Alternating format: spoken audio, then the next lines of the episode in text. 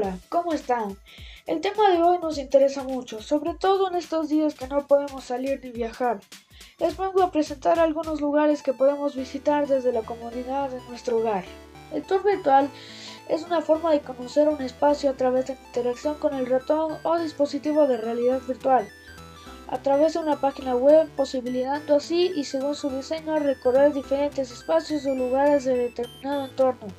Un espacio accesible desde cualquier computadora o dispositivo móvil con celular o con acceso a internet, aportando una sensación parecida a encontrarse realmente en el sitio, en el sitio de que se trate.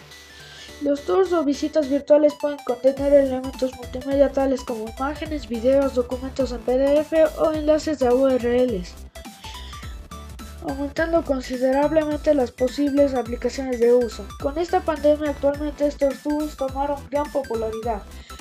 A continuación les daré algunos lugares que podemos visitar a través de Internet.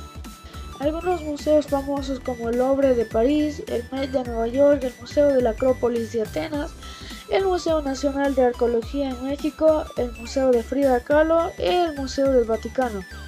Pero no solo podemos ver museos, algunos lugares permiten ver sitios interesantes como por ejemplo el Acuario de Georgia, que tiene cámaras en vivo a través de las cuales se pueden observar lo que hacen los animales marinos como las ballenas, medusas, leones marinos, etc. También está el Parque Nacional Yosemite, Yellowstone, el Zoológico de San Diego, la Muralla China. Podemos ver también imágenes en vivo de Marte en 3D, visitar la Acrópolis de Grecia y muchas otras cosas más. A mí me encantó el Museo de Frida Kahlo, el Acuario de Georgia y la Gran Muralla China. Así que te recomiendo ir por alguno de estos tours que mencioné acá. Y bueno, llegamos al final de otro episodio más.